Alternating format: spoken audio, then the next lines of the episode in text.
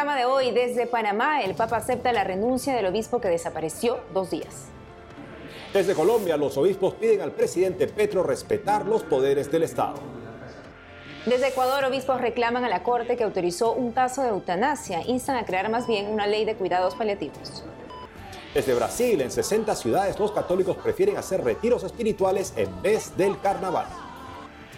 La crónica de una relación restaurada en el Vaticano. El Papa y el presidente Milei inician tiempo de esperanza. Amigos, bienvenidos. Hola Eddie, ¿cómo te encuentras? Bien, gracias Natalie. Un gusto estar contigo como siempre y con esos televidentes desde nuestros estudios en Lima, Perú. Bienvenidos a su programa con enfoque católico WTN Noticias. Yo soy Natalie Paredes. Soy Eddie Rodríguez Morel. Gracias por acompañarnos. Iniciamos las noticias contándoles que el Papa Francisco aceptó la renuncia del cardenal José Luis Lacunza al gobierno pastoral de la diócesis de David en Panamá. A fines de enero el prelado hizo noticia por desaparecer dos días sin que hasta hoy se conozcan los detalles del extraño episodio. Aquí la información.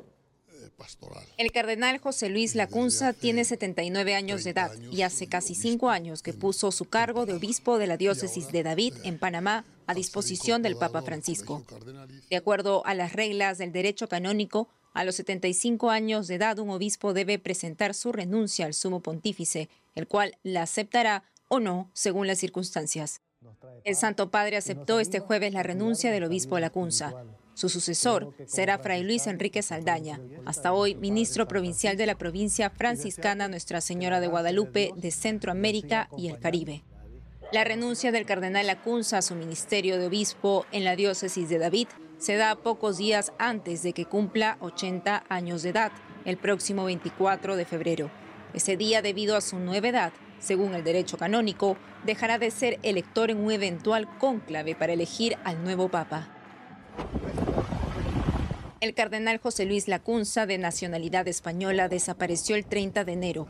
Dos días después, la policía lo encontró en un descampado dentro de su carro. Tras misa dominical, pidió disculpas fue una trastada estúpida que no las hice cuando tenía 15 años y la he hecho ahora cuando voy a cumplir 80. Qué barbaridad.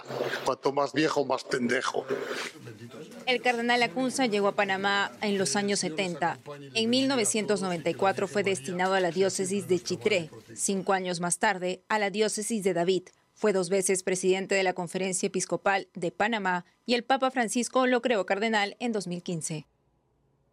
Y en Colombia los obispos se unen al pedido ciudadano al presidente Petro de respetar la autonomía de la Fiscalía de la Nación.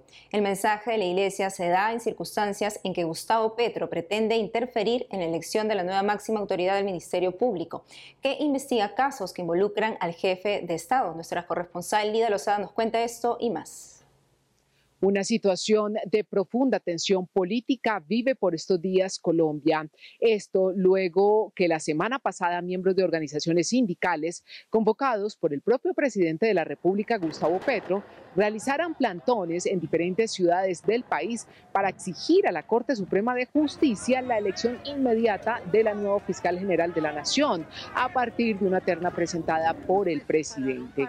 Una de estas manifestaciones se realizó en las instalaciones de esa Corte aquí en Bogotá y la situación fue tan compleja que algunos de los sindicalistas terminaron agrediendo verbalmente e impidiendo la libre movilidad de los magistrados.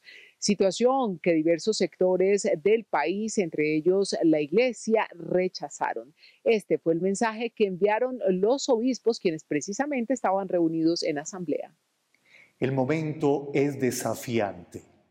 Consideramos que el gran desafío urgente y apremiante que tenemos como país es el fortalecimiento y el cuidado de nuestra democracia e institucionalidad mediante el reconocimiento y el respeto de la independencia de los distintos poderes del Estado. De no responder unidos a este desafío, nos veríamos más expuestos a transitar los dolorosos y estériles caminos del odio y la violencia. Solo así avanzaremos en la construcción de un proyecto común de país ante el hecho violento y la presión que al parecer se está queriendo ejercer, los obispos enviaron también una carta directa al presidente de esta corte expresando su solidaridad y cercanía con todos los magistrados. Y en otras noticias, en el contexto del inicio de la cuaresma, las oficinas diocesanas de pastoral provida del país se unieron a la campaña internacional de 40 días por la vida e iniciaron vigilias de oración en los centros donde se practican abortos. Además, ofrecieron Eucaristías por esta misma causa. La diócesis de Santa Marta es una de las jurisdicciones que tiene más consolidada esta pastoral en su misión. Desde hace ocho años viene promoviendo las jornadas que ya han logrado salvar múltiples vidas en esas vigilias que haremos durante todos los viernes de cuaresma, nos uniremos desde las 7 de la mañana a las 5 de la tarde, rezando por el fin del aborto, por la conversión del personal abortista y sobre todo por las mujeres con embarazos en problemas, embarazos problemáticos. Deseamos que se unan espiritualmente a nuestra oración, que ofrezcan sacrificios a Dios, el rezo del Santo Rosario, comuniones, para que así Dios nuestro Señor escuche los clamores de su pueblo, escuche los clamores de su pueblo samario, de su pueblo colombiano y que por favor nuestros gobiernos legislen a favor de la vida y no a favor de la muerte. Y como cristianos estamos apoyando lo que es la vida desde la concepción hasta la muerte natural y el poder mostrarle a la humanidad, a los amarios, que ellos tienen que unirse a ese grupo porque realmente es algo que estamos perdiendo el valor de la vida, se está dejando de, amor, de amar a la humanidad en ese mundo. Testimonio de madres que se acercan y dicen, mira, gracias porque su oración, por esta campaña, yo desistí del aborto y hoy tengo a mi hijo en mis brazos y soy una madre dichosa y una madre feliz. Justamente la próxima semana la conferencia episcopal reunirá a delegados de todas las jurisdicciones para definir la construcción de lo que será un proyecto nacional de pastoral de la vida humana que la impulse y la sitúe en el centro del compromiso eclesial de la Iglesia colombiana. Desde Colombia, Lida Lozada, WTN Noticias. En Ecuador, los obispos reclaman a la Corte que a inicios de mes autorizó un caso de eutanasia. Le contamos más.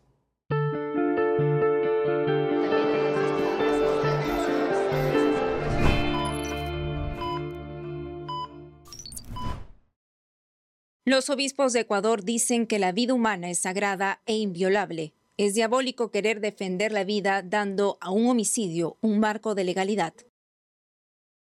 El pasado 7 de febrero, la Corte Constitucional del Ecuador autorizó un procedimiento de eutanasia como excepción a su código penal.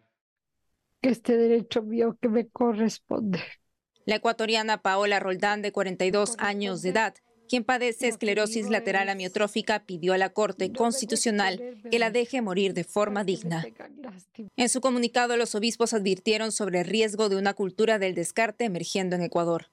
La vida de los más vulnerables se ve amenazada. Instaron a crear más bien una ley de cuidados paliativos que aún Ecuador no tiene.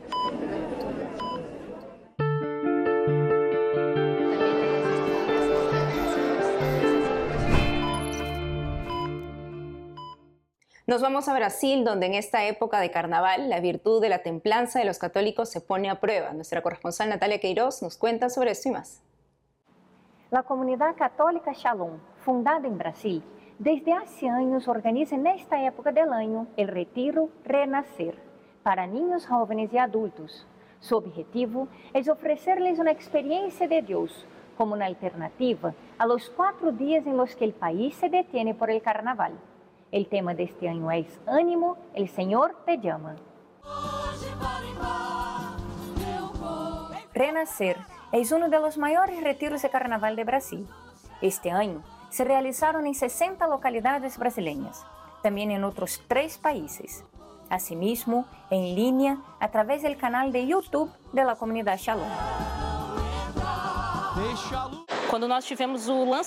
Cuando tuvimos el lanzamiento de Renacer en 2018, me sentí invitada por Dios a participar en este retiro.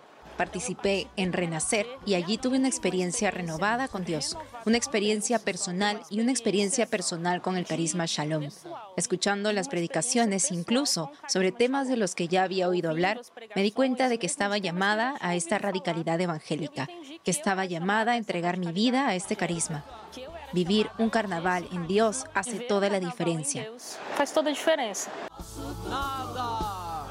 A diferencia de otros, el de Shalom no es un retiro en internado. En la ciudad de Fortaleza, Renacer tuvo más de 10.000 participantes. El retiro de Shalom, palavra hebrea que significa paz, tiene momentos de adoración, misa, teatros, conciertos, mucha alabanza y oración. El retiro de la comunidad Shalom terminó el último martes con la Santa Misa presidida por el arzobispo de Fortaleza, Monseñor Gregorio Paixão. Que Dios nos dé gracia de vivir. Que Dios dé la gracia de vivir plenamente este retiro y una vida que realmente vale la pena vivir en el corazón de Dios, que es amor y misericordia. El miércoles de ceniza comenzó la campaña 40 días por la vida, que consiste en una vigilia de oración entre hospitales, plazas y cámaras legislativas por el fin del aborto. Este año, seis ciudades brasileñas se unieron a la campaña 40 días por la vida. Todos nós devemos Todos debemos buscar defender la vida desde la concepción y para ello os invito a todos a poner siempre en vuestras oraciones e intenciones la lucha contra el aborto para que este mal pueda ser erradicado del país y del mundo. Las vigilias de la campaña 40 días por la vida se realizan dos veces al año en todo el mundo, una durante la cuaresma y otra al comienzo de la primavera. Según su sitio web, desde que comenzó la campaña 40 días por la vida, se salvaron más de 24 mil vidas, clausurado 148 negocios de aborto y renunciaron 256 trabajadores de estos negocios. 40 días por la vida comenzó como una iniciativa de oración para acabar con el aborto en Texas, Estados Unidos, en 2007. Después, se extendió a 64 países. Por el lanzamiento de la campaña de la fraternidad, convocada por los obispos de Brasil, el Papa Francisco envió una carta a los brasileños el miércoles de ceniza. El tema de la campaña de la fraternidad es fraternidad y amistad social, y el lema, todos vosotros sois hermanos. En su mensaje, el Papa manifestó su deseo de que la campaña de la fraternidad auxilie a personas y comunidades de Brasil en su proceso de conversión al Evangelio, superando toda división, indiferencia, odio y violencia. El Santo Padre también se unió a los obispos de Brasil para agradecer a Dios por los 60 años de la campaña. Destacó la necesidad de construir una verdadera fraternidad universal que favorezca la vida en sociedad y sobrevivencia sobre la tierra, sin perder de vista el cielo. El lanzamiento de la campaña de la fraternidad fue el miércoles de ceniza, con una misa celebrada por el obispo auxiliar de Brasilia y secretario general de la Conferencia Episcopal. La campaña de la fraternidad se desarrolla desde 1962. Fue creada por Monseñor Eugenio Sales. En Petrópolis, Natalia Queiroz, WTN Noticias. Hacemos una pausa y al volver desde México es poco probable que un embarazo perjudique a la madre, dice médico que explicará qué hacer ante un embarazo que pone en peligro tu vida en Congreso Provida. Además, la crónica de una relación restaurada en el Vaticano, el Papa y el presidente Milei inician tiempo de esperanza. Volvemos con más noticias con Enfoque Católico.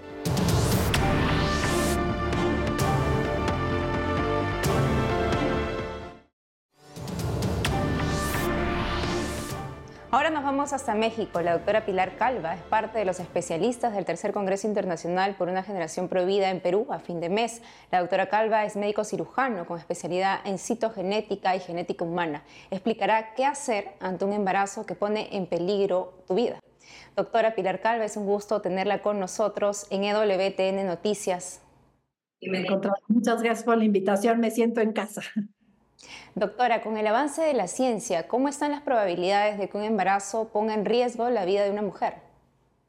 Bueno, actualmente es eh, poco probable porque la, ha mejorado las terapias intensivas para las mamás, para los bebés, la posibilidad de medicamentos, mejores ventiladores, este soporte vital eh, es mejor y antes preventivamente que no lleguemos ya al momento de una terapia, pero si es necesaria podemos luchar de mejor manera por la vida de ambos.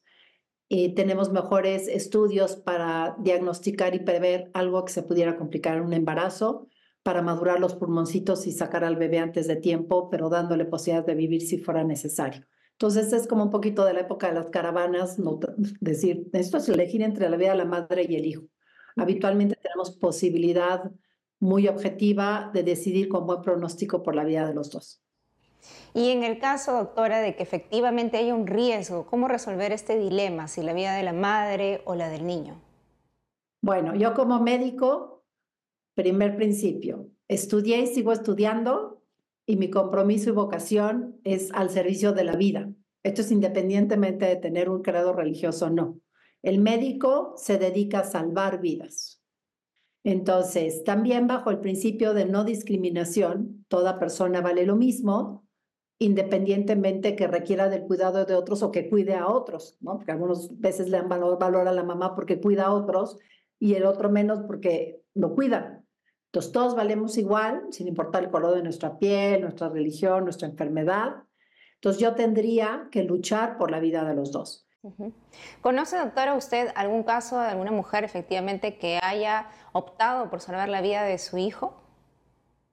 Bueno, hay un famoso caso que no es directamente el aborto terapéutico, que es un aborto directo. lo voy a explicar en la conferencia en el Congreso, que estoy muy contenta de estar ahí, los espero a todos.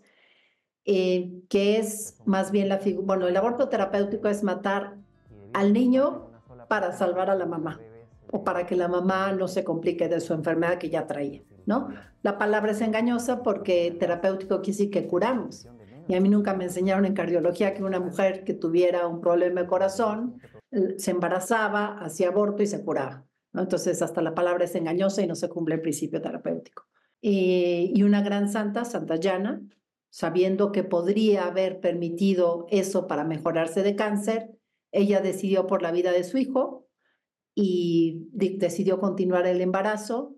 Nació el hijito, hay fotos de ella cargando al bebé. E hicieron rápidamente, pues bueno, quitaron el útero, hicieron quimioterapia, radioterapia, lo que tuvieran que hacer. Em, pero a los cinco meses ella fallece. Y hoy está en los altares porque entregó su vida por su hijo.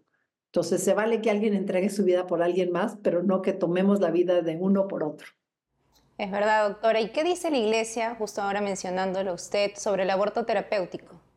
Sí, ningún aborto es éticamente correcto y la Iglesia solamente lo reafirma, porque todos los temas que son de moral católica son racionales y van con una ética universal. Cualquier aborto directo, entre ellos está el terapéutico, pero hay otros de los cuales hablaremos brevemente, como es el, de, el eugenésico, cuando el bebé es el que viene mal, el de violación, que es cuando las circunstancias a la hora de la concepción fueron violentas, o incluso el aborto que decimos de placer, porque pues me dio flojera tomar anticonceptivos, o porque me fallaron, o porque no se me ocurrió que me podía embarazar, sin ninguna otra excusa. Todos ellos son ejemplos de abortos directos, éticamente incorrectos y, por supuesto, ante la moral católica serían pecado.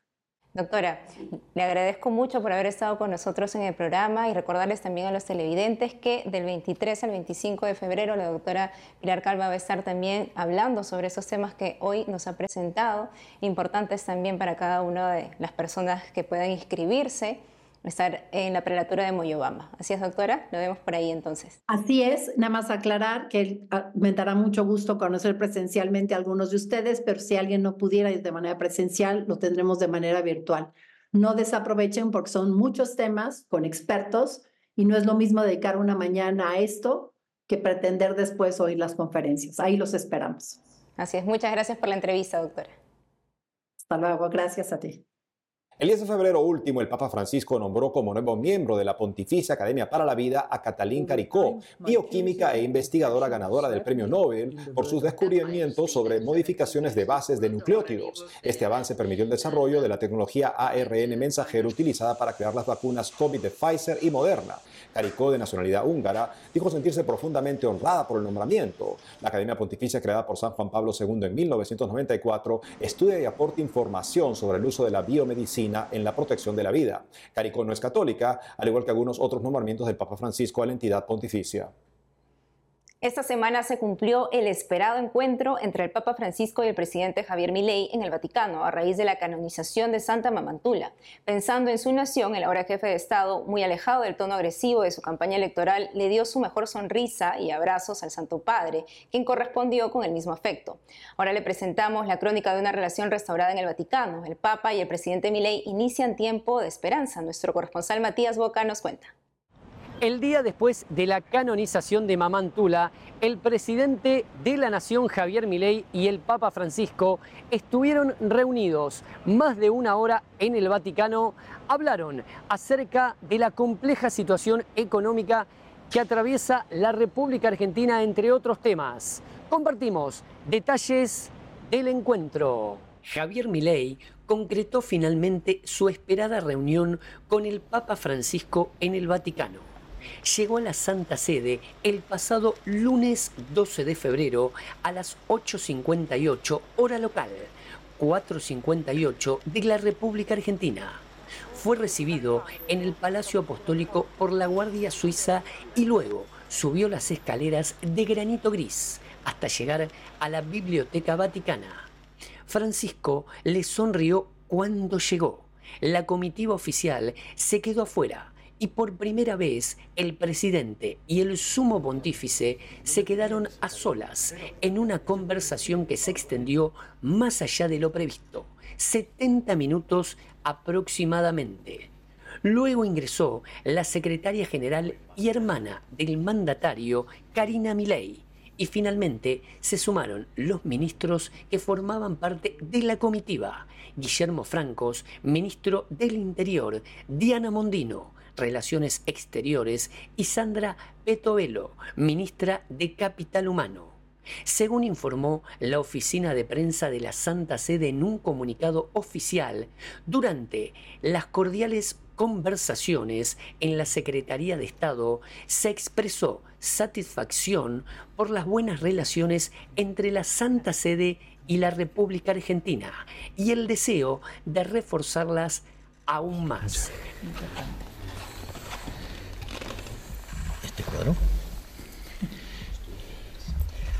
Y este es un, un bronce con, de este año que lo que nos encontramos. Buenísimo. Que yo escribí. Milei y Francisco se detuvieron en el programa del nuevo gobierno para enfrentar la crisis económica.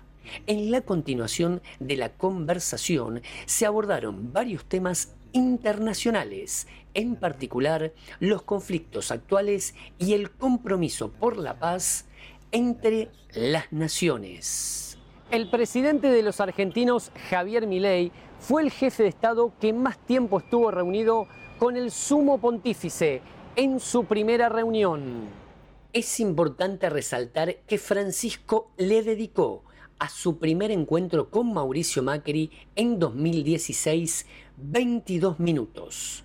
Con Alberto Fernández estuvo 44 minutos en 2020. Con Cristina Kirchner estuvo 35 minutos en el año 2013, cuando la expresidenta viajó para su asunción, pero luego compartieron otras seis veces. Ya posterior a la reunión y en declaraciones a medios italianos, el jefe de Estado de la Libertad Avanza contó detalles de su encuentro con el sumo pontífice y reconoció que tuvo que reconsiderar algunas posiciones porque ha comprendido en estos últimos tiempos, entre otras cosas, que el Papa es el argentino más importante, es el líder de los católicos en el mundo. A partir de este momento comenzamos a construir un vínculo positivo.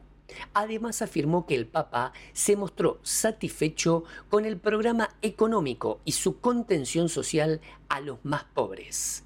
Durante el encuentro, el presidente libertario reiteró su deseo de que el Papa Francisco pueda visitar la Argentina durante 2024. El líder de la Iglesia Católica escuchó atentamente, pero evitó dar una definición.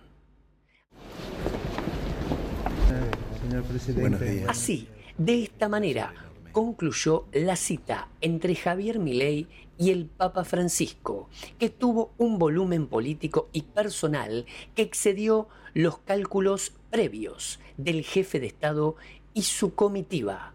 Pareciera que se avecinan tiempos de esperanza para todo el pueblo argentino. Un poco de paz entre tantas diferencias es siempre bienvenido.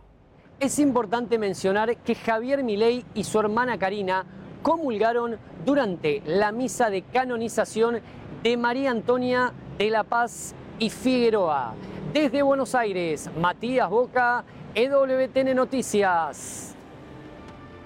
Y eso es todo por hoy amigos, gracias por haber estado con nosotros. No olviden seguirnos en nuestras redes sociales y en ewtnnoticias.com. Hasta mañana.